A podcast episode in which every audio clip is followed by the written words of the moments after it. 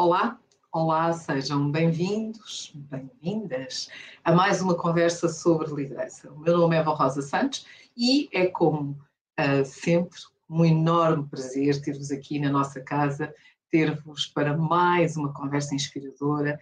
Vamos ter aqui mais uma mulher espetacular. É verdade, eu sou suspeita, mas é mesmo isso que vai acontecer.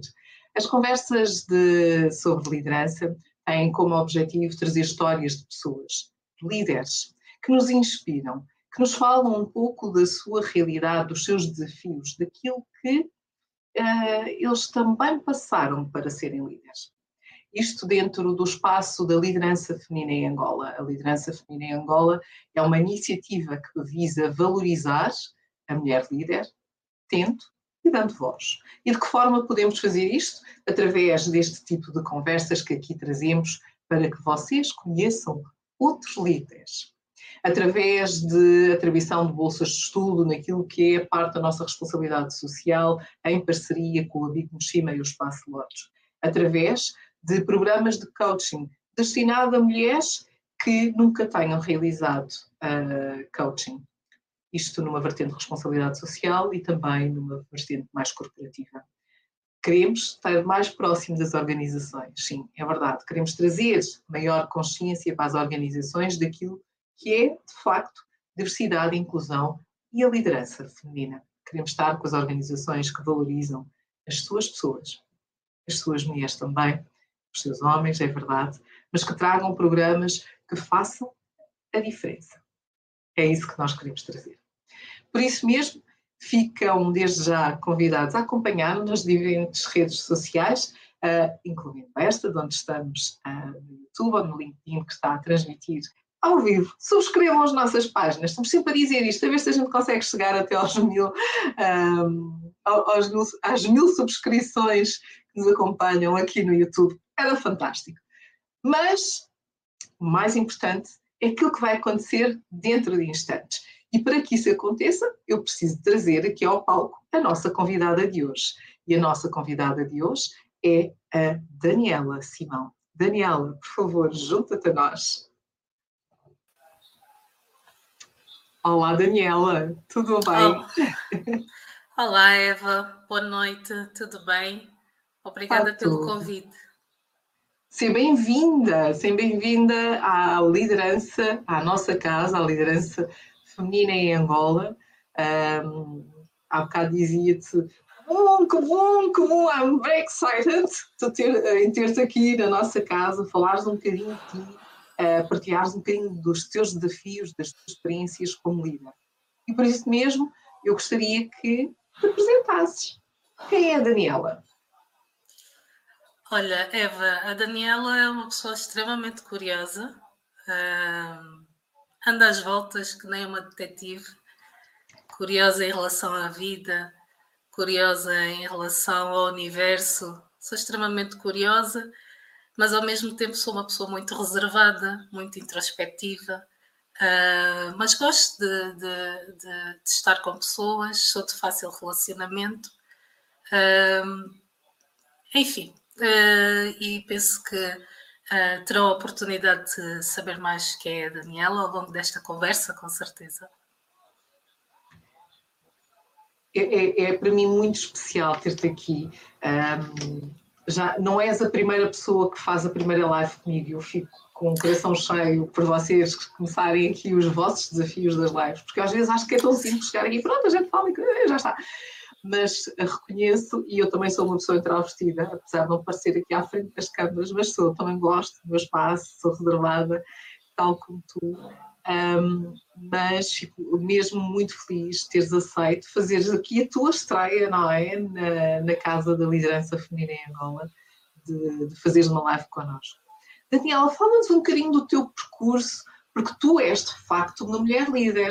Um, e como é que, como é que tu descobriste uh, esta uh, a profissão que tu exerces hoje? E eu estou a dizer mesmo assim para tu nos guiares aqui um bocadinho até, até chegares à função uh, que tens hoje e partilhares connosco. Eu sei que está na bio, mas eu gosto sempre de reversar.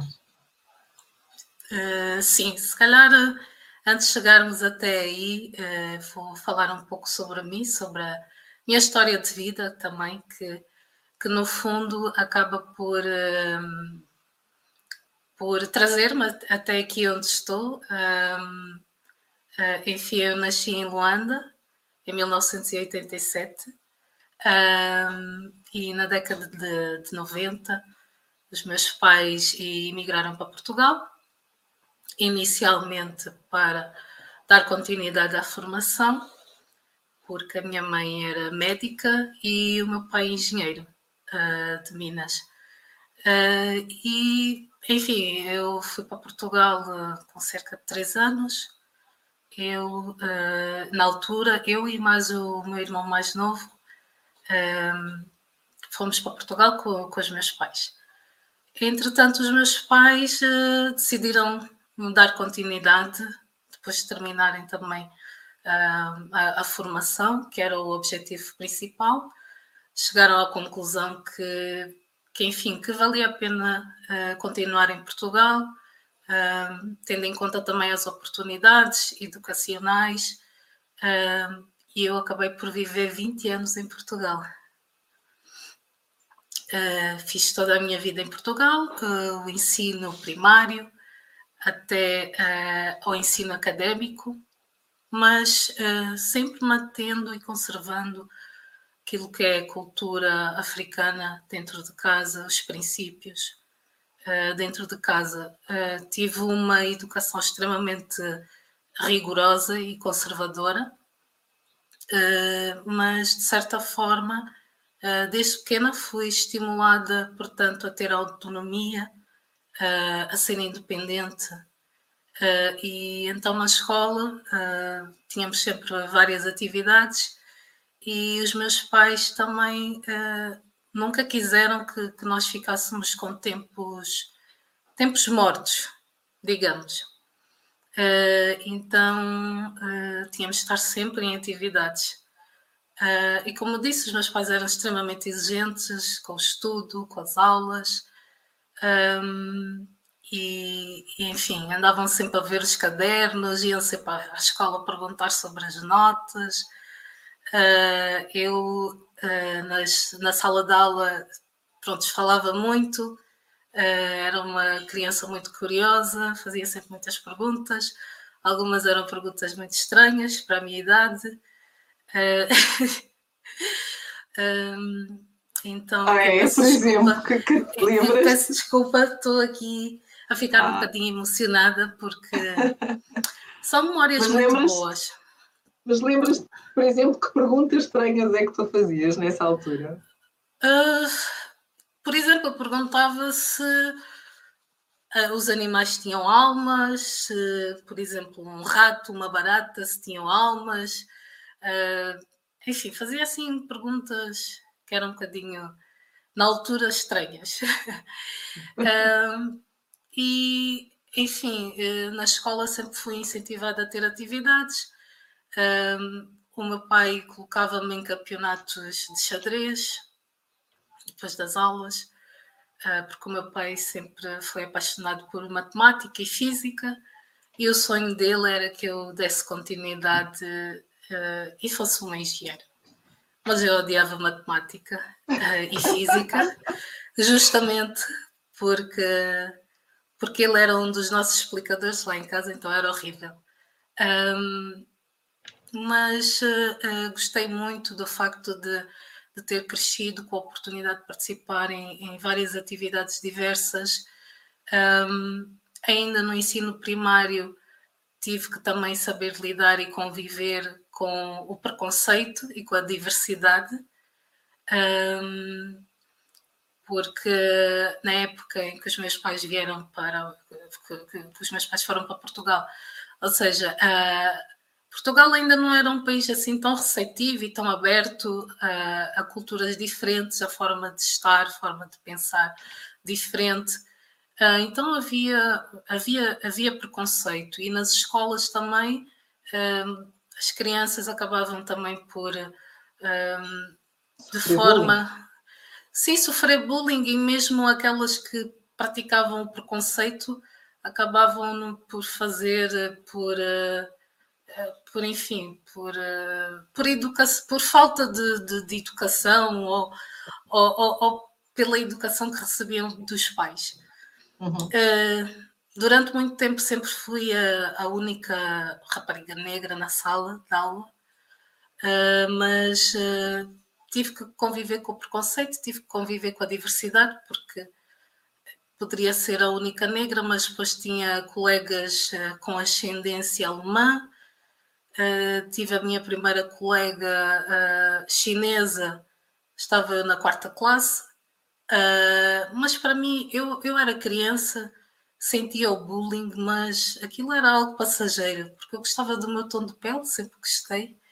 Então, para mim, o preconceito é algo que é ainda pequena, mas era algo que eu sentia que, que enfim, isto não tem nada a ver comigo, isto, isto é da outra pessoa o outro é que uhum. tem o problema em relação a isso e não propriamente eu. Um... Olha, deixa-me deixa só aqui, porque eu tenho que fazer este, esta, esta observação. Sim, sim.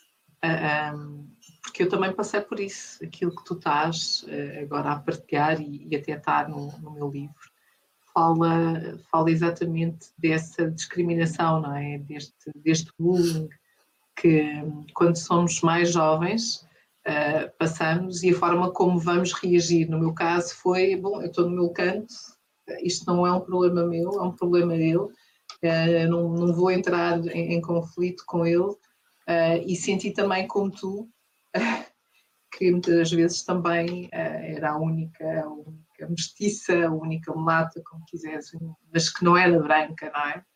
E, e, e, isso continua a estar muitas vezes presente quando nos olham de lado. E, e Tu disseste uh, uma coisa muito bonita, que é, uh, isto era passageiro, gostava muito e gosto do meu tom de pele, porque quando nós temos essa, uh, esse sentimento entre nós, essa autoestima lá em cima, é capaz de fazer toda a diferença.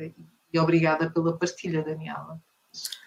Ai, de nada, Rosa, obrigada eu, porque já fui convidada a utilizar tudo e mais alguma coisa, mas sempre neguei, porque, enfim, eu gosto de ser como sou, sempre gostei, e da mesma forma que tive que conviver com o preconceito, também tive que conviver com a diversidade, com pessoas que aceitavam a diferença, com pessoas uhum. que tinham curiosidade, com pessoas que diziam: Olha, tu tens um tom de pele lindíssimo, magnífico, então, no fundo, é aquilo que a Eva disse muito bem. O que conta muitas vezes é a nossa atitude.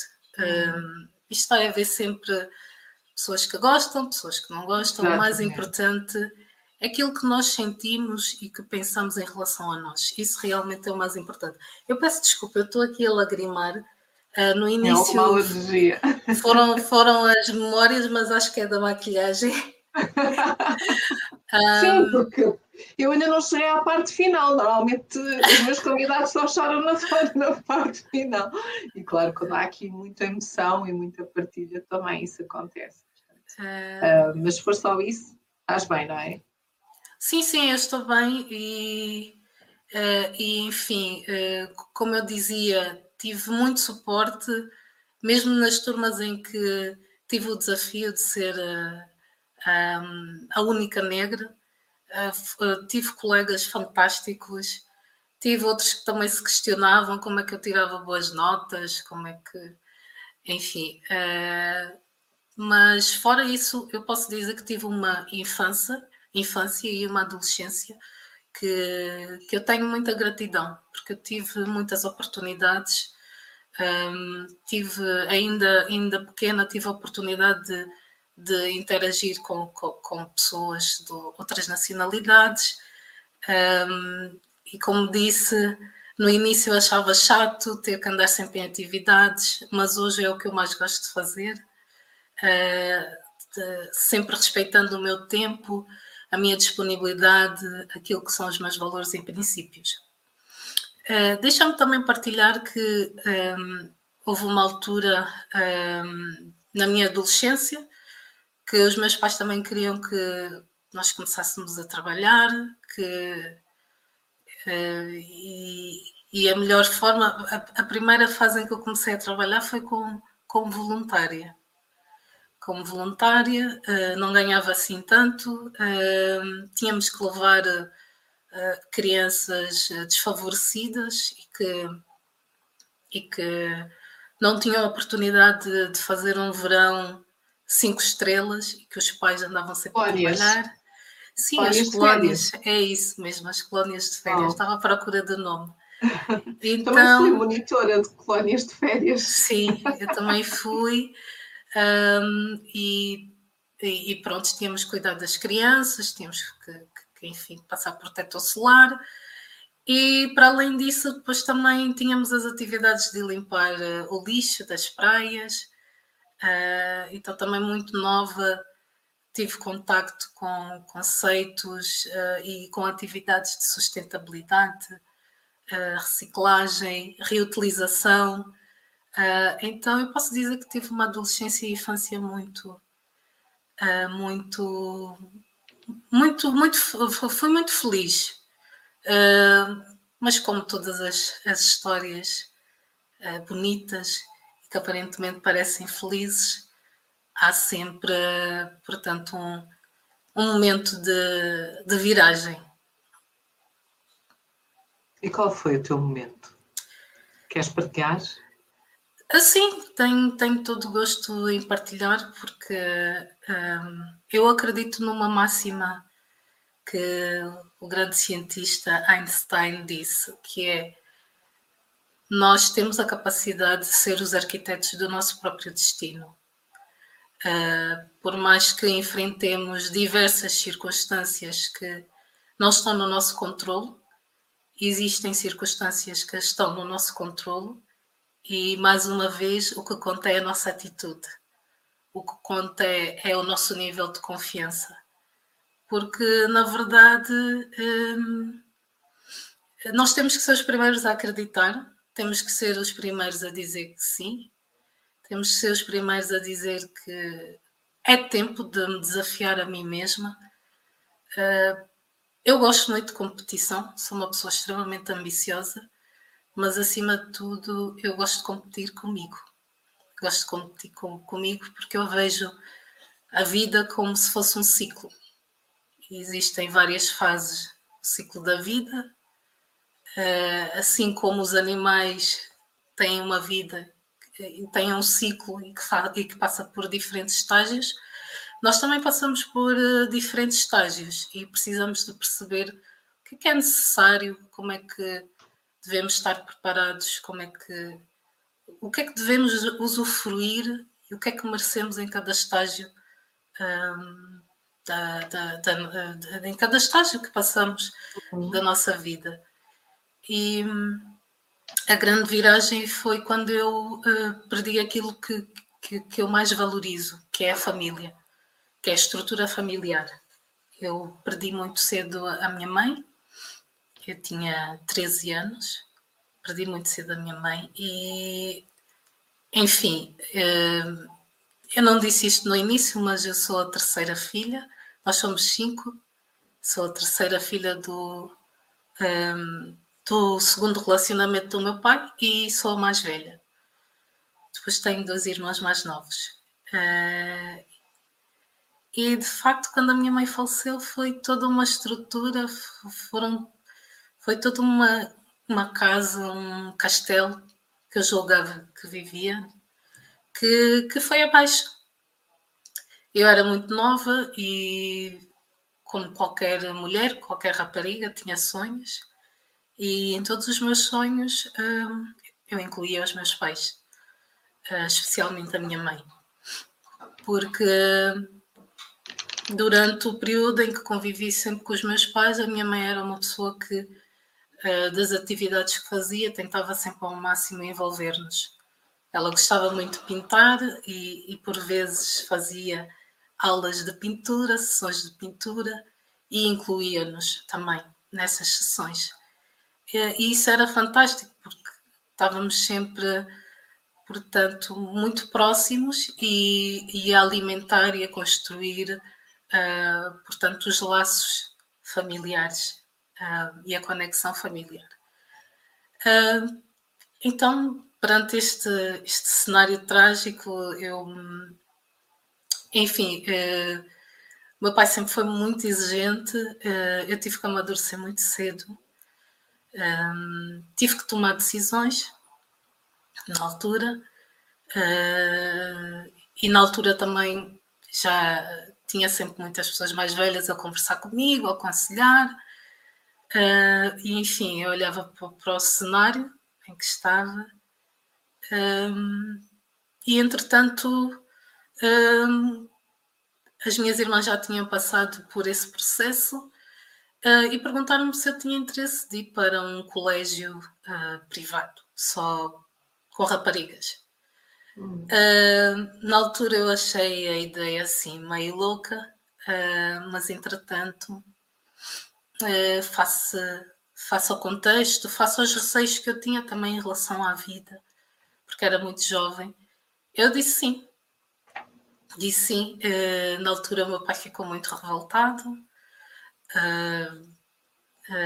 mas eu consegui conquistá-lo e entrei para, para este colégio. Uh, enfim, no segundo dia queria sair de lá. Porque eu, quando tomei a decisão, uh, ainda tinha aquela. Não, não tinha consciência e tinha, e tinha aquele ideal que nós muitas vezes vemos na televisão, não é? Que, enfim, que, que há um conjunto de peripécias, etc., mas que seria uma coisa divertida. Uh, eu no segundo dia queria sair de lá, porque era um colégio com raparigas uh, com várias idades, com vários estados sociais, com diferentes experiências de vidas e, e problemas. E eu disse: não, isto não é para mim. um, e de facto, no segundo dia que quis ir-me embora, e a verdade é que só saí de lá oficialmente com 21 anos. Uau! Uh, por decisão. Como é que foi gerir? Como é que foi por... gerir isso tudo? Ah, ou seja, de ah. alguém que ia para uns, de alguém que ia que não sabia muito bem para o que ia e que afinal depois queria se vir embora e depois ficou lá 8 anos, Sim. não é? 13, Sim. 21. Sim, uh, e confesso que também foram os melhores anos da minha vida. Uh, uh, aquilo era um colégio com cerca de 30 a 40 raparigas. Uh, e como eu disse, eu no segundo dia queria voltar para casa e entretanto uma das raparigas que lá vivia desculpa, eu estou um pouco emocionada. Porque ela, porque ela é uma das minhas melhores amigas e ela, na altura, ela foi uma pessoa fantástica. Ela disse-me: já vais desistir? Não, fica. Só estás aqui no segundo dia, fica. Isto é só o segundo dia, fica.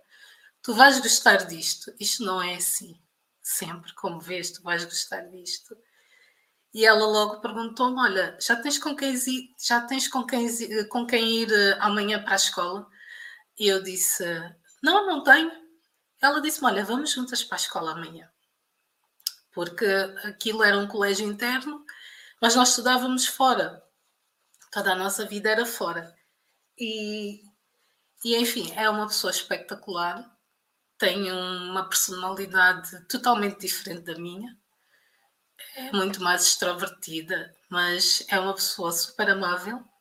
Foi com ela que eu aprendi uh, a amar a leitura foi com ela que eu aprendi a ser ainda mais curiosa. Um, e e os, os meus melhores anos de vida foram nesse colégio, porque eu tive conviver com pessoas que tinham problemas piores que os meus, Eva. E quando eu entrei para o colégio, eu, eu disse, eu pedi perdão a Deus, porque o meu problema não era nada. Eu pedi perdão a Deus e disse a Deus que eu era muito grata porque havia pessoas que não dormiam. Eu tive em quartos, tive que partilhar quartos com, com raparigas que não conseguiam dormir sem ter um pesadelo. Uh, e, e que conseguiam conversar abertamente sobre os problemas que tinham passado e, enfim, foi dos melhores anos da minha vida. Um eu, período de aprendizagens, não é? Foi um período de aprendizagem. Foi um período em que eu aprendi a ser resiliente, eu aprendi também a ouvir mais as pessoas, eu aprendi a não julgar. Nunca devemos julgar as pessoas pela capa, porque nós não sabemos, uh, enfim, o que é que está por dentro. O que é que está por dentro? O que é que está do outro lado? E algumas eram pessoas, eram raparigas aparentemente as melhores alunas, as mais felizes do mundo, mas não conheciam a sua história de vida.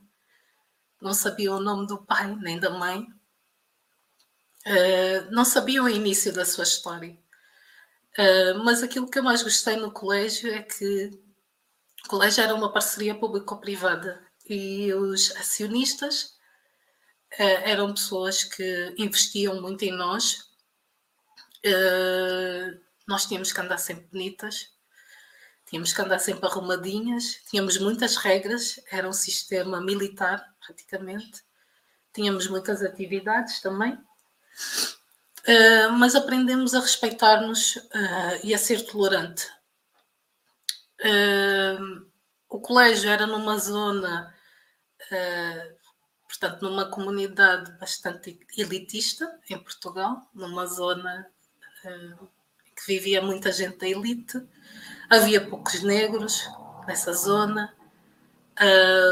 Eu recordo-me que as colegas com quem eu vivia no colégio, elas nunca queriam ir para as escolas mais difíceis. E eu, como já tinha sobrevivido ao desafio de estar mais do que dois dias uh, no colégio, uh, eu dizia sempre para mim: é para essa escola onde eu tenho que ir, a mais difícil. Porque eu tenho que estar preparada uh, para o mundo, tenho que estar preparada para os desafios. E as, as raparigas diziam Mas estás maluca? Oh, Daniela, e isso preparou-te? essa tua vontade de, como tu agora acabaste de dizer, eu quero fazer o mais difícil, eu quero ir lá à frente, eu quero estar preparada, preparou-te verdadeiramente para aquilo que estás hoje, uh, ou que tens vindo a, a conquistar, ou conquistaste? Um, sim, eu digo sim, preparou-me porque Obviamente não é muito fácil ir para as escolas mais difíceis, para as escolas mais elitistas, mas aprendi muito. Uh, consegui sair de lá com, com grandes amigos, grandes amizades, grandes amigas. Uh, e enfim, uh, dependendo do desafio, desde que não vá contra aquilo que são os meus princípios, os meus valores, a minha essência, eu vou estudar o desafio e vou aceitar o desafio. Uh, e, e, na escola, nessa escola, portanto, que era bastante elitista, na altura uh, também não havia muitos negros. Eu tinha notas altas, encontrei colegas que também perguntavam: olha, uh, tens notas altas. mas enfim, eu sempre fui superando os desafios e, e sempre fui muito dedicada aos estudos, porque, como já estava habituada ao sistema quase militarizado em casa, do colégio, aquilo praticamente não era novidade. Eu queria aproveitar as oportunidades, queria aproveitar o, o tempo que tinha com as outras, com as outras raparigas, aprender o máximo. Uh, claro que eu deixei o colégio, uh, eles financiaram toda a minha educação, uh, ensino secundário, uh, licenciatura. Eu só precisava de ter boas notas, só precisava de, de seguir as orientações, de ser modelo de referência. E, e enfim, porque para os acionistas, isto era o mais importante, era estarem a investir no futuro, estarem a investir uh, em raparigas que, se calhar, de outra forma não teriam tantas oportunidades. Até de participar em eventos uh, considerados um pouco mais elitistas, como, como ir a uma ópera, como ir a uma peça de teatro. Nós fazíamos todo, todo este tipo de atividades um, ehm, e eu saí de lá muito rica, muito rica do ponto de vista emocional, psicológico, uh, do ponto de vista também de caráter, porque estando no colégio ajudou-me também a moldar, a continuar a moldar o meu caráter, mais uma vez com base nos meus princípios e valores. Hum, e o colégio era católico, tive que continuar também a educação religiosa que já tinha em casa. E, enfim, saí do colégio e quase tudo não me assustava.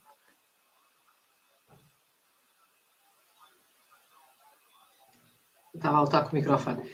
Saíste do colégio e entraste no mundo profissional. Como é que foi esse desafio e como é que foi voltar para Angola? Pois, uh, eh, um, eu saí do, do colégio, ou seja, eu fui, entrei para a universidade, que era numa cidade diferente do colégio, mas eu continuava a fazer parte do colégio. Porque, como disse, eles financiaram toda a minha formação. E quando, e portanto, no período também da licenciatura, eu fazia o máximo de esforço para participar em feiras de emprego, para começar a perceber como é que era o mercado de trabalho, nem que fosse assim de uma forma mais uh, light, mais leve, sem grandes compromissos, mas ir entendendo, ir conversando com as pessoas, ir criando expectativas uh, ir criando, ir tendo assim, portanto, algum referencial de expectativas. Um, quando terminei a licenciatura, uh, foi num período também de crise em Portugal, havia pouca oferta de emprego. Uh, depois, uh, estágios também quase que não havia nada, mas eu ainda assim uh, mantive a confiança. A maior parte dos meus colegas faziam aplicações para as as grandes consultoras, Deloitte, eh, porque eu não, eu não disse inicialmente, mas eh, eu sou licenciada em gestão. Eh, e, e então a maior parte das pessoas que terminavam este curso, a, minha, a universidade em que eu estudei tinha uma forte ligação com, com as consultoras. Um, enfim, tive sorte, ao fim de três meses de processo de envio de, de currículos, tive sorte, fui convidada para, para fazer um estágio numa pequena e média empresa. o estágio era relacionado com contabilidade e depois havia uma oportunidade de, de desenvolver também competências e habilidades na área de auditoria financeira. Uh, confesso que contabilidade não era, não era a minha praia, atualmente também não é a minha, a minha praia, porque eu detesto tarefas rotineiras. E, enfim, a experiência foi fantástica. Conheci a minha primeira mentora profissional nessa empresa, uma pessoa fantástica, uma pessoa que tinha mais de 30 anos de experiência em contabilidade uh, não tinha qualquer licenciatura, mas tinha os braços abertos para ensinar toda a gente, sem qualquer receio de ok, vai ficar com o meu lugar ou vai progredir mais do que eu, não. Uh, uma pessoa maravilhosa. Um, depois, uh, passado um tempo, uh, perguntaram-me se, se, eu queria, portanto, passar pela experiência da auditoria financeira. Eu disse que sim. E uh, aí é começou o, o, grande amor, descobri o meu grande amor na área profissional. Uh, Porquê é que eu gosto da auditoria? Uh, porque a auditoria eu, entretanto, percebi que era uma profissão que, que estava muito próxima daquilo que é a minha personalidade, tanto do ponto de vista da curiosidade, do ponto de vista de, de, de, necessitar de algum tempo de introspeção, ter que debater com os colegas e etc., ter que recolher evidências uh, para sustentar todo um trabalho que é feito, ter que ter, que ter argumentos uh, sólidos uh, também para sustentar este trabalho.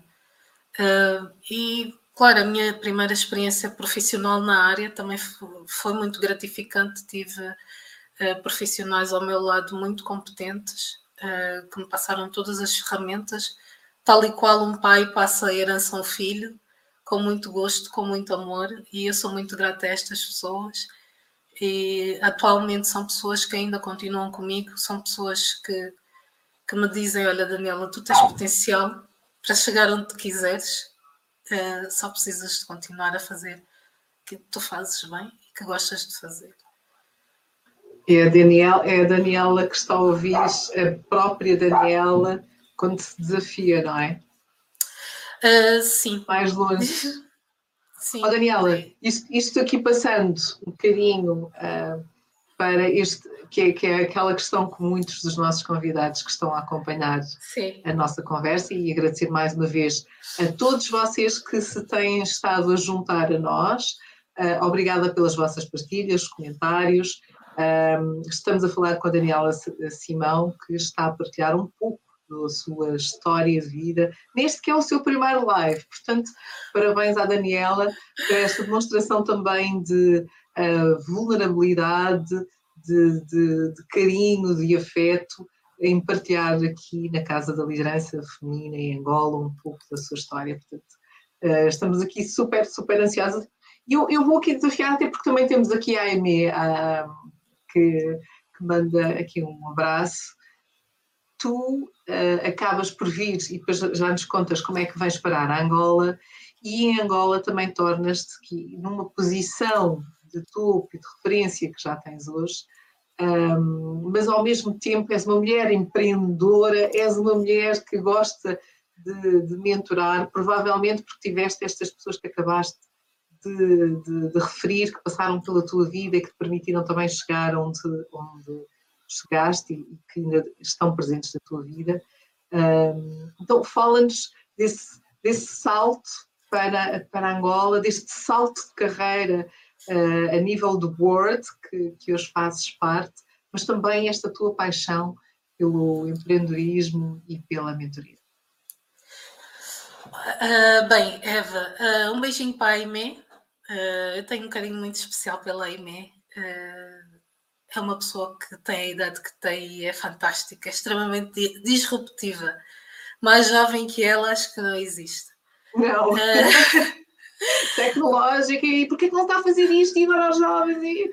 É espetacular, cheia de energia. Um, como é que eu vim parar a Angola? Uh, confesso que a minha avó fez-me uma lavagem cerebral. Uh, a culpada disto tudo é a minha avó.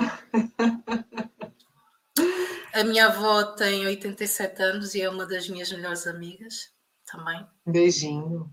Uh, e porque inicialmente eu não, não tinha não tinha muito interesse de regressar a Angola, uh, uh, estava próxima da cultura das pessoas, uh, mas a minha avó disse-me que não.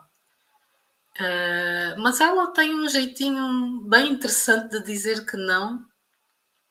Uh, ela não me disse diretamente que não, porque ela sabe que eu tenho as minhas próprias convicções. Uh, e, e na altura ela disse-me: Olha, terminaste a faculdade, olha, tens aqui um bilhete, vem passar 15 dias a Luanda. vem, vem estar com a família estás a precisar de ir ao sul, conhecer o tio A, B, C, D. E, enfim, eu disse, ah, bilhete está pago, porque não? Ela disse, não, vem, são só 15 dias. Uh, vim a primeira vez, uh, depois a segunda vez ela conquistou-me. Ah, não, já ficaste 15 dias. Agora experimenta mais um bocadinho. Ah, 15 dias não é, não é nada, precisas conhecer mais o país, precisas conhecer mais as pessoas. Agora fica 30 dias. Eu disse, está bem. E eu vinha sempre nas férias de verão. Uh, e claro, comecei a, conhecer melhor o país quando comecei a ficar 30 dias e mais tempo. Uh, porque eu, ela também é uma das minhas grandes mentoras e com ela eu recebi um treinamento apropriado para adaptar-me uh, e para ajustar-me à realidade. Porque no início eu achava tudo assim, uau, eu não vou conseguir viver aqui. Como é que eu vou viver uh, tendo que acordar à noite para encher o balde d'água?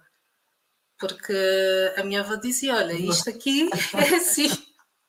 Os nossos desafios. Sim, ela dizia-me: Olha, isto é assim, fecha a torneira, apaga as luzes e etc. E, e, por exemplo, a primeira noite que eu passei a ouvir um gerador a noite inteira, e ela dizer: Mas não, sim, e ela dizer: Não, filha, calma, isto, uh, isto é um processo, uh, tens que deixar o processo, vais-te adaptar, isto é um processo. Eu dizia: Mas avô, desculpa lá, eu não vou conseguir, isto não tem nada a ver e tal. E ela dizia-me: Olha, é assim, nós não escolhemos o país em que nascemos, não podemos escolher, cada país tem as suas características, é como as pessoas têm qualidades e defeitos, e nós temos que saber amar. Eu comecei a refletir naquilo, realmente. Hum, e depois houve uma oportunidade na empresa que eu trabalhava na altura, em fazer um estágio em, em Luanda, no verão. Eh, porque eles tinham uma, uma filial em Luanda. E eu aceitei, porque era a oportunidade que eu tinha de conhecer melhor o, o, o mercado de trabalho em Angola, era a oportunidade que eu tinha também de, de ir me adaptando cada vez mais, porque tive que ficar durante três meses. Três meses, a minha avó começou-me logo a dizer: Olha, aqui tens de te virar, tens que ir sozinha, tens que saber andar de táxi, eu assim a olhar para ela, comecei a pensar, meu Deus, o que é que esta velha fez comigo? Um, e ela sempre a dizer-me, não, não, não, não, não, não, fica calma, que isto é fácil, é um processo, mas olha, isto é um país que tens que ser muito paciente. Pensa assim, todo o período em que vais ficar aqui, que tu vais estar a treinar a tua paciência, tens que treinar a paciência. E de facto eu ia treinando a paciência, ou seja, ia desacelerando aos poucos, ia, ia-me ajustando. Uh, nos primeiros tempos, sempre que tínhamos, sempre que eu tinha disponibilidade, ela levava-me aos mercados, andávamos a pé, andávamos de táxi, ela ensinava-me algumas rotas, porque ela vivia no bairro popular. Uh, ensinava-me algumas rotas e, e a minha forma de falar. E ela dizia: Mãe, não podes ir para a rua assim, estás muito arranjadinha não podes ir para a rua assim e ficava sempre com muito receio, mas ela queria que eu desenvolvesse autonomia e independência, porque ela sempre me disse: Olha, isto é um país em que tu tens que contar acima de tudo contigo e com Deus. Um, e assim fui, fui me ajustando, chegou uma altura. Um, Eva, vou pedir só aqui uns segundinhos, vou só aqui, estou a ter aqui uma interferência, vou só desligar um bocadinho a câmara. Okay. Um segundo. Okay. Okay. E peço desculpa à nossa audiência.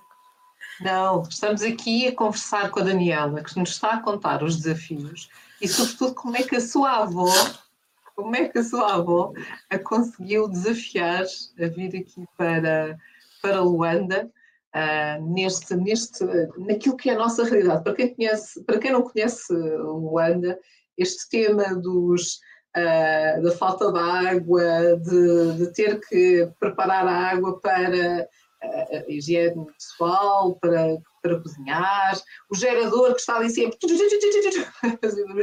É que eu estou a ouvir a Daniela estou-me a lembrar também quando cá aterrei e uh, não há elevadores e vivia num 11 andar, tinha que subir. Vocês já estão a pensar, não é? Quando a gente desce, a gente só desce uma vez, porque se esqueceu de alguma coisa mais, ninguém vai subir mais não sei quantos pisos para ir buscar.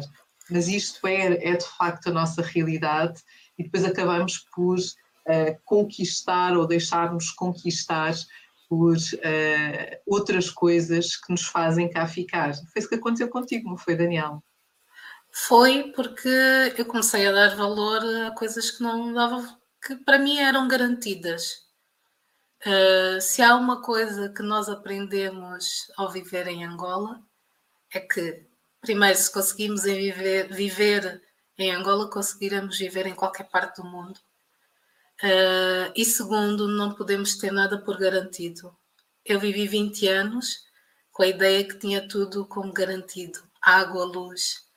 Uh, e, e, confesso que acho que foi, foi uma brincadeira que Deus fez comigo. Agora vai experimentar um bocadinho o outro lado da vida para entenderes e dares importância e, acima de tudo, desenvolver esta capacidade de poder ser paciente, uh, porque as coisas não se resolvem de forma imediata.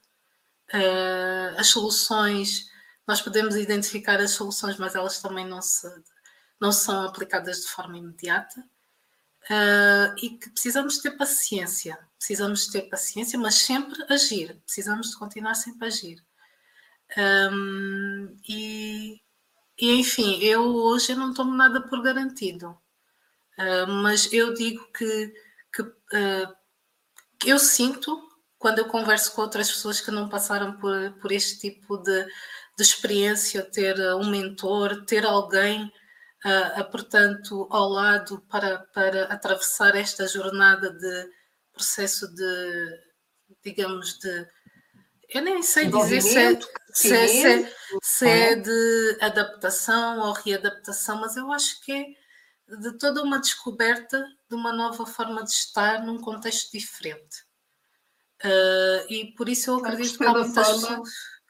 Desculpa, Gustavo, gostei da forma como tu colocaste isso, uma readaptação a um contexto e uma realidade. Sim, é uma nova descoberta, porque eu tive que descobrir, tive que estar aberta a conviver eh, com uma nova realidade eh, que não tinha nada a ver com os meus 20 anos de experiência eh, de vida e, e de facto foi muito bom, continua a ser muito bom, porque ajuda-nos também, obviamente, para quem está aberto para tal, a sermos mais humanos e a entender melhor o que é que os outros, o que é que os outros passam e também os desafios e que a vida não é assim tão linear, mas temos todos a oportunidade, tendo em conta a nossa atitude, temos todos a oportunidade de melhorar, um, de melhorar uh, a, nossa própria forma de viver um, e contexto também. Uh, e diz-me diz uma coisa, quando tu falas de toda esta nova adaptação, de todo este novo contexto, ser também, um, fazer parte de um board member, não é? Do, do, uh, que impactos é que isso teve uh, na tua forma de ser ou de ver o mundo? É sim, muito mais responsabilidade, porque, enfim, uh, nós estamos numa época em que se romantiza quase tudo. Romantiza-se a liderança, romantiza-se a inteligência artificial, enfim, é tendência e, e, acaba por ser um pouco normal e inato ao ser humano.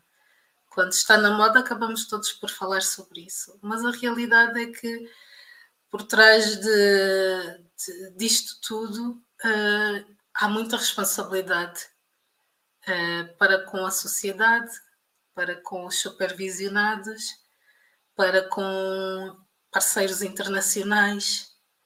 Há muita responsabilidade. Um, e muitas vezes é uma, são cadeiras que não são assim tão leves.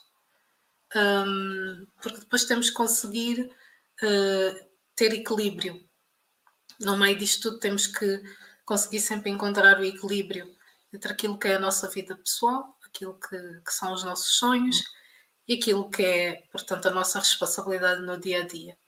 Eh, e como eu disse, eu não tomo nada por garantido, e, e claro, quando as pessoas estão perante pessoas que estão em posições bastante elevadas, há sempre um determinado fascínio, eh, mas há muita responsabilidade. Eh, e confesso que para mim, o maior desafio no início era como é que eu vou lidar com pessoas uh, com faixas etárias tão diferentes, uh, com experiências tão diversas, e eu sou a pessoa mais nova do board e mulher. Uhum. Ok, que o nosso país uh, neste momento tem, tem, estado a fazer muito investimento uh, no sentido de, de, de, empoderar cada vez mais e, e, e, garantir que cada vez mais as mulheres tenham voz, estejam em cargos de, de decisão de liderança, mas tudo isto ainda é novo, ainda é um processo. e a realidade é que quando eu fui convidada, digamos, eu estava mais ou menos preparada, porque a minha primeira experiência a liderar foi horrível. E confesso que foi horrível. Uh, e não foi uma experiência boa, uh, porque primeiro eu não estava preparada e segundo eu não queria. Foi uma surpresa, eu não queria, eu era também das pessoas mais novas da equipa e tinha que liderar pessoas mais velhas. Uh, num contexto em que muitas vezes, pronto, no nosso contexto em Angola, muitas vezes os profissionais acabam por estar um pouco fechados uh, e reservados em relação à partilha de informação, porque há muita competição. Uh, eu sou adepta da, da competição, mas eu não sou adepta da falta de colaboração. Eu acho que devemos competir connosco mesmo. Isto é como um vídeo, um vídeo, um vídeo, estes videojogos de, de, de jovens que, que vão passando por vários níveis e etapas. Eu acredito que nós na nossa vida como profissionais nós devemos competir para sair do nível 0 para o nível 1, do nível 1 para o nível 2, mas sem estar aqui a saltar do nível 2 para o nível 50 que isto é a pior coisa que pode acontecer se nós não tivermos alicerces e, e fundações bem sólidas e, acima de tudo, pessoas ao nosso lado que nos ajudem sempre a encontrar o equilíbrio. Porque lá está, uh, para mim há uma coisa que é crucial, é ter mentores de faixas etárias diferentes, de indústrias diferentes e que acima de tudo quando eu preciso, eu sei que eu posso contar com estas pessoas para voltar à realidade e voltar ao equilíbrio. Porque lá está, eu estando num, numa posição de board, eu não posso tomar isto como garantido.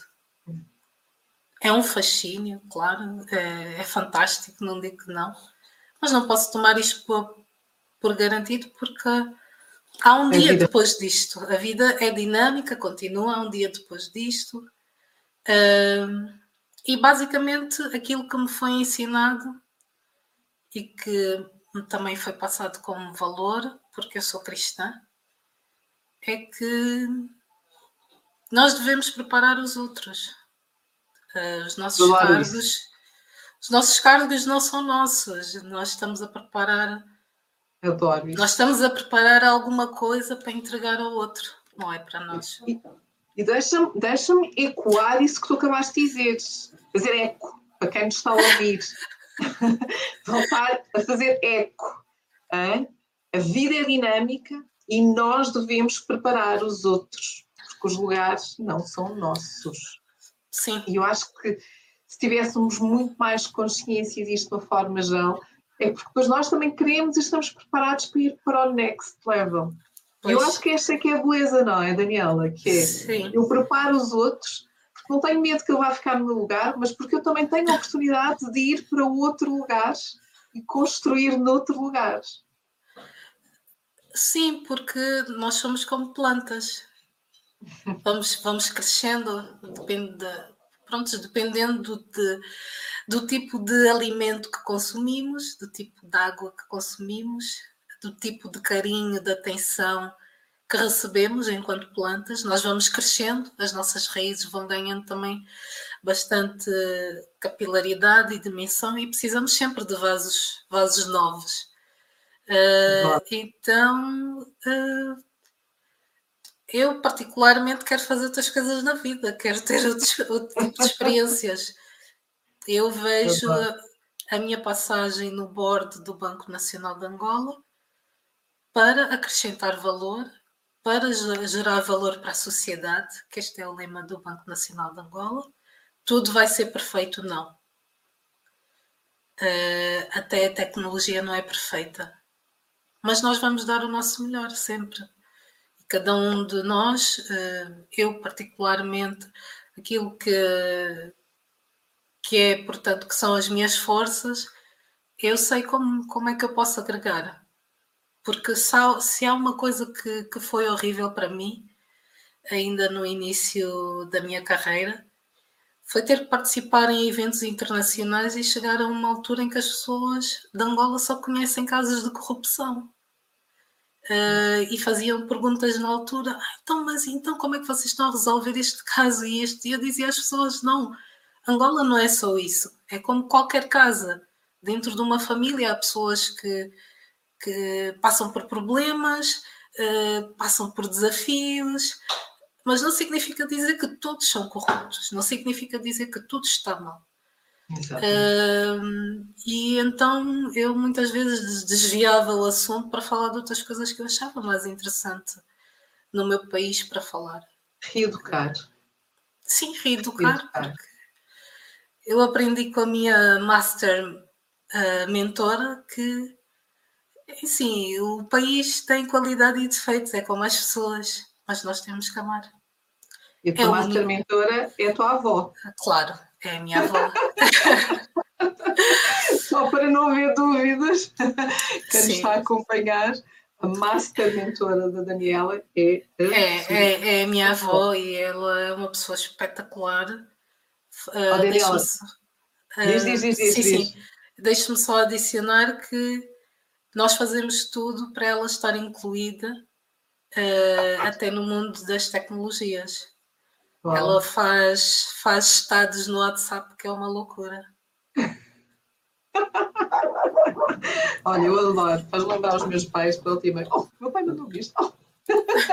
meu, pai tem, meu pai tem 83 anos e às vezes surpreende também com isso. Ele não era andado a essas coisas. Oh, Daniela, nós estamos mesmo aqui na reta final e eu ainda queria assim muito rapidamente fazer duas perguntas e pedir aqui à nossa audiência se nos permitem mais 10 minutinhos Pronto, é tal uma hora e uns minutinhos e hoje a conversa estava tão boa conhecer este outro lado da Daniela que eu não quis interromper. Vocês concordem, concordam comigo certamente, porque a Daniela abriu-nos aqui o seu coração, conhecemos o que é o seu percurso de vida até chegar à posição em que está, mas acima de tudo passar esta mensagem da importância dos valores, a importância de se continuar apaixonado pelo que se faz, importância das mentorias na nossa vida para podermos continuar a crescer. Eu acho que isto é delicioso. Então, assim, a reta final, queria te perguntar que líder é que te inspira e porquê? Uh, uh, para além das mulheres da minha família que me inspiram, e uma delas é a minha avó, uh, o meu líder de referência posso aqui dizer, não no aspecto religioso apenas, mas na componente também humana, é Cristo. É Cristo. Uh, eu gosto muito de estudar.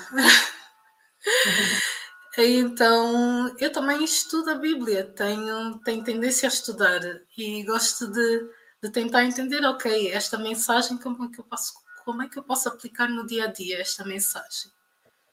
Uh, e para mim, Cristo é, o meu maior líder, por isso é que eu acredito que qualquer tipo de carga em que eu esteja não é para mim, é para os outros, é para a continuidade. Eu acredito na continuidade.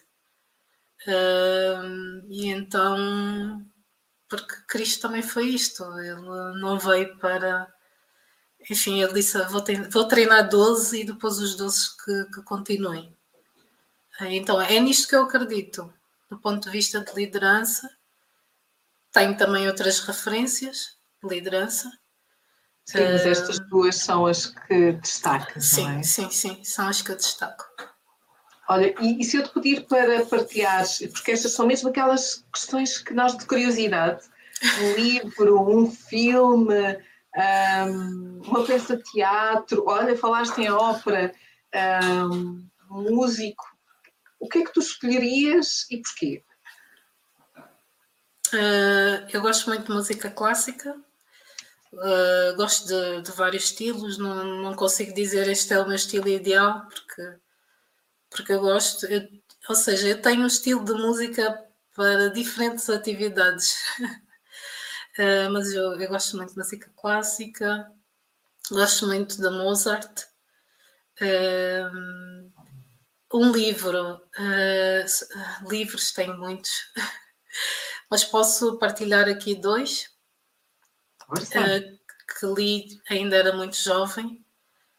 o primeiro é o, o Anjo do, dos Esquecidos, que é um livro muito interessante. Eu peço desculpa que eu já não me lembro aqui do nome do autor, confesso, mas, mas é. Nós partilhamos um, a síntese, não te Sim, um, e o outro é o Perfume, de ah, Patrick Susskind. Uh, eu gosto muito, eu também uh, gosto de vários estilos de uh, literatura, mas gosto de literatura complexa. Uhum. Assim, com algum mistério, hum, enfim. Eu, o Anjo dos Esquecidos, não conheço, mas o perfume também conheço muito bem. Também li na minha adolescência e é daqueles livros que nos marcam para toda uma vida, não é? Uh, sim. É intenso, sim. é intenso. Eu li é muito assim. intenso. Eu lembro mas, de ter lido aquilo assim, num instantinho. Eh, eu, eu, a partir deste livro, eh, comecei a ser bastante entusiasta no mundo da perfumaria. Eu gosto muito ah. de perfumes. Mas, acima de tudo, eu gosto de entender um pouco sobre as notas de cada, de cada perfume, a história. E, e, enfim. Olha, acho que já puseram aqui a passar o livro de Heinz é isso. Kalinsk, Kalink ou Kalinsk. Muito bem. Obrigada. E sempre aqui para. Muito bem. Daniela, vou fazer o nosso, aquilo que, que eu adoro fazer antes de terminarmos as nossas conversas, que é um, partilhar aqui aquilo que eu levo desta nossa conversa para nos podermos uh, perpetuar um pouco mais aquilo que tu partilhaste connosco uh, quando abriste o teu coração, falaste do teu percurso. Uh, posso partilhar? Sim, pode partilhar. Eu tenho muita pena que tenha durado pouco tempo. Podemos fazer a segunda parte.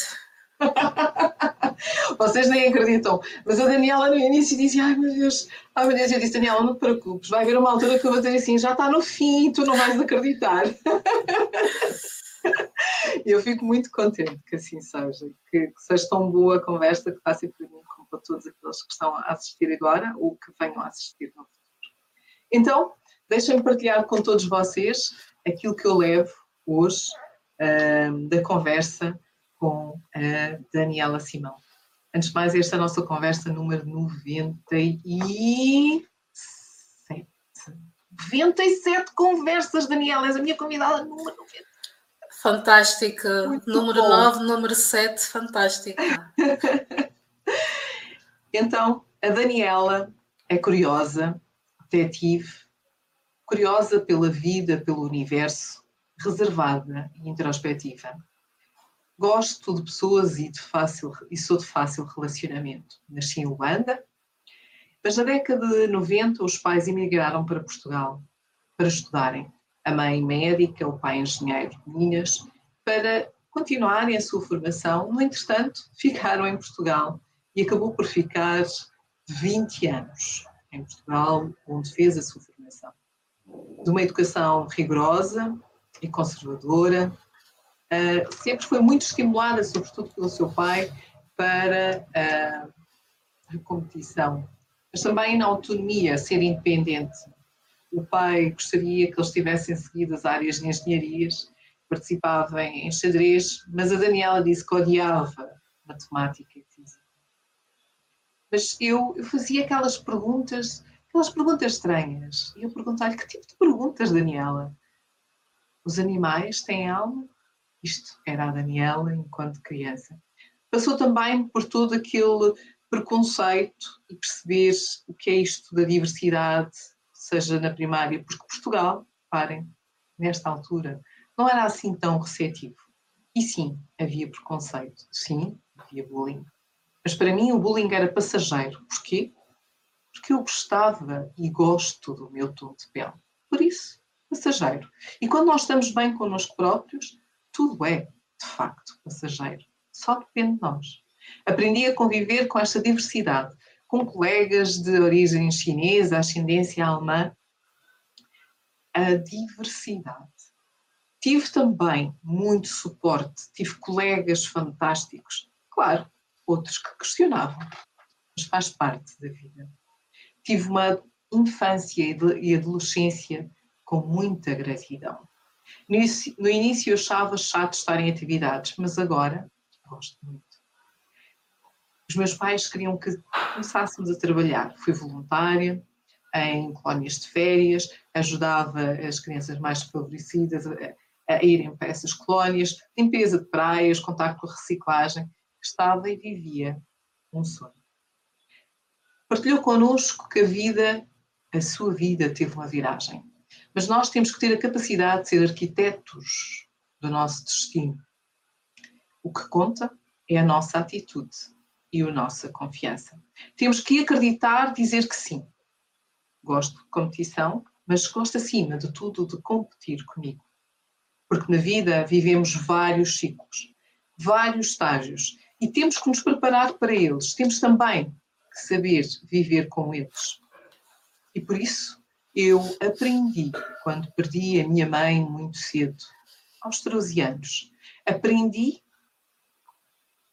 que o meu castelo foi abaixo. Porque os meus sonhos, que incluía aos meus pais, especialmente a minha mãe, que gostava tanto de pintar e que nos ensinava, desapareceu. E o meu pai, ele sempre foi muito exigente. E eu rapidamente tive que amadurecer muito cedo. Sou a terceira filha de cinco, mas sou a mais velha do segundo relacionamento. E por isso Acabei por ir para um colégio interno, as aulas eram fora, e tomei esta decisão. Meu pai ficou revoltado, mas eu acabei por entrar. Mas no segundo dia eu queria sair de lá, porque vi todas aquelas todas as diferenças de vida e todos os problemas que ali encontrei.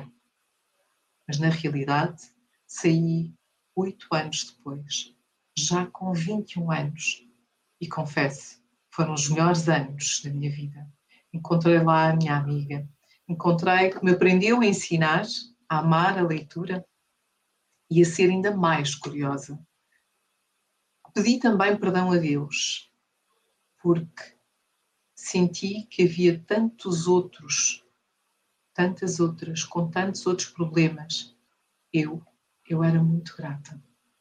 Foi um processo de aprendizagem e, de, sobretudo, de não julgarmos os outros pela capa que têm. Histórias de vida para uma vida. E nesta escola, sendo uma parceria público-privada, muito rígida, muitas regras, muito, muitas atividades, aprendi também a respeitar e a ser tolerante. Num ambiente, é verdade, elitista, havia muito poucos negros. Mas eu queria ir para a escola mais difícil, estar nas escolas elitistas, sim. Aprendi muito, sim, fiz grandes amizades. Pensava que assim estaria mais bem preparada para o meu futuro. Porque assim, desde que não estivesse contra os meus valores e princípios, eu faria tudo para lá chegar. E é assim que faz o sim secundário, a sua licenciatura em gestão, e ela só precisava, Daniela, de ter boas notas. Tudo o resto era investido. Tive a oportunidade da ópera, de ver, conhecer teatro. Sim, era moldar caráter e, sobretudo, com uma orientação católica que continuou a fazer durante a sua vida. Depois o mundo profissional vem um pouco pela, pela sua formação, fez um estágio, aprendeu contabilidade e auditoria e assim encontra a sua paixão de vida. Encontrou a sua primeira mentora, alguém com mais de 30 anos de experiência, que sem licenciatura, mas estava ali disponível para ensinar. E ao encontrar o seu amor, o seu grande amor da auditoria, continuou a trabalhar dentro destas áreas. E veio parar a Angola porque foi feita uma lavagem cerebral, como partilhou a Daniela, pela sua avó, de 87 anos atualmente, que é também uma das suas melhores amigas. Que um dia disse: Vem, fica 15 dias, depois, não, mas agora fica mais um bocadinho, e fica mais um bocadinho. A Daniela, quando deu por conta, já cá estava. Porquê? Porque a avó disse: Este é um destino com muitas dificuldades, tem todo um processo, uma caminhada, e a gente aprende a amar. Para quem não conhece Angola, Luanda, o cartar água, ouvir os geradores, passou a fazer parte também da vida da Daniela, o que lhe permitiu compreender que nada é garantido. E por isso mesmo eu também nunca dei nada por garantido. E as mentorias, a importância de termos paciência, a importância de agirmos é fundamental. Ela própria, a nossa Daniela, também tudo. Descobriu uma nova realidade. Descobriu que é preciso e que aprendeu a entender ainda melhor os outros. Isto foi uma oportunidade de crescimento para si. E na sua função atual, enquanto board member do Banco Nacional de Angola, eh, pretende acrescentar, acima de tudo, valores, gerar valores, porque não há nada perfeito, mas preparar quem vem, isto é o mais importante porque não vamos romantizar. Há aqui muita responsabilidade, há aqui a importância de encontrarmos também o nosso equilíbrio, aquilo que é a nossa vida pessoal, os nossos sonhos e a responsabilidade que o dia a dia nos exige. Porque para mim, ser líder foi o meu primeiro, um dos meus desafios na liderança, sobretudo nesta que está atualmente, é lidar com pessoas de faixa etária tão diferente da minha. Ainda por cima, sou mulher e sou a mais nova. Então, há sim uma necessidade e uma tentativa de mudar e de haver este, este maior suporte e termos mais mulheres, mas ainda há um processo e uma caminhada longa. E confessa que a sua primeira experiência em liderança foi horrível. Não estava preparada e não queria. Eu sou adepta da competição, mas tens de estar a saltar níveis. Precisamos de ter os alicerces, de consolidar porque a pessoa e ter pessoas que nos ajudem a encontrar esse equilíbrio e a ter os resultados desejados. Por isso, mais uma vez, reforçou a importância de termos mentores na nossa vida. É crucial em todas as diferentes faixas etárias e de diferentes indústrias. Porque eu não quero continuar a crescer. Isso é fascinante. A vida é dinâmica e nós devemos sim preparar os outros os lugares não são nossos. Somos plantas e por isso regar, crescer, continuar a aprender. É aquilo que a Daniela partilhou connosco. Como líderes, tem líderes que inspiram as mulheres da sua família e a sua líder master, mentora, a sua avó. Tem também como líder Cristo, líder religioso para si, mas acima de tudo humano, porque ela própria também exploro, gosto de estudar e eu estudo também a Bíblia.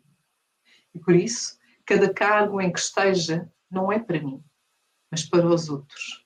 É haver continuidade. É isso que eu quero fazer, tal como Cristo fez. Adoro a música clássica, nomeadamente Mozart, e como livros partilhou Anjos Esquecidos e O Perfume. Diz que gosta de literatura complexa, e com mistério. Isto, isto é aquilo que eu levo hoje da minha conversa que soube há pouco com a Daniela Simão. Daniela, antes de fecharmos e agradecemos mais uma vez a todos os nossos convidados, que mensagem final gostarias tu de deixar? Nós somos arquitetos do nosso, do nosso próprio destino e que ainda que o mundo não tenha nada preparado para nós, nós podemos fazer para nós. E que as circunstâncias que não controlamos são circunstâncias que não controlamos, mas existem aquelas que nós controlamos. E portanto, vamos investir mais e investam mais em vocês, mulheres. Vocês podem ser tudo o que vocês quiserem, mecânicas, engenheiras, médicas, bombeiras, podem ser mães, podem ser tudo o que quiserem. Deixa-me só terminar, Eva, dizendo que é fantástico, por exemplo, conhecer uma pessoa como a, como a Aimee, que tem a idade que tem e é super interessada em blockchain. Ela é um espetáculo. Aimee, um beijinho para ti. Daniela. Então, fantástico. Obrigada pelo desafio, pelo convite. E espero contribuir para termos em Angola mais auditoras, mais mulheres no setor financeiro e mais mulheres, acima de tudo, a cuidar daquilo que é nosso, o nosso país. Daniela, eu é que agradeço de coração, foi um prazer imenso ter-te aqui uh, nas nossas conversas sobre liderança, partilhares connosco um pouco desta tua história tão bonita uh, dos desafios que tens pela frente. Vamos voltar certamente a conversar num formato ligeiramente diferente, que acho que ainda ficou aí por explorar todos estes desafios que nós podemos passar às nossas líderes e, e, e dar-lhes aqui esta, esta, esta, este push, não é? Porque nós puxamos umas pelas outras, Venturia é isto, é puxar umas pelas outras. E foi um gosto. Quero mais uma vez agradecer a todos os nossos uh, convidados que nos acompanharam aqui durante esta uma hora e mais uns minutinhos um, de hoje.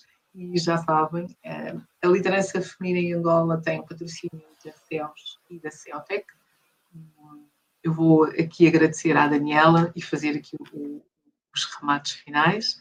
Um, e por isso mesmo, uh, continuem a apoiar, continuem sigam-nos, acompanhem-nos, o prazer é todo nosso, vamos eh, fazer a diferença juntos, como disse a Daniela, e muito obrigada pela vossa presença, é sempre um gosto imenso estar aqui uh, e partilhar convosco uh, estas histórias tão inspiradoras e que nos levam sempre, pelo menos a mim, deixam-me sempre a refletir e descobrir sempre algo novo de quem está ao outro lado.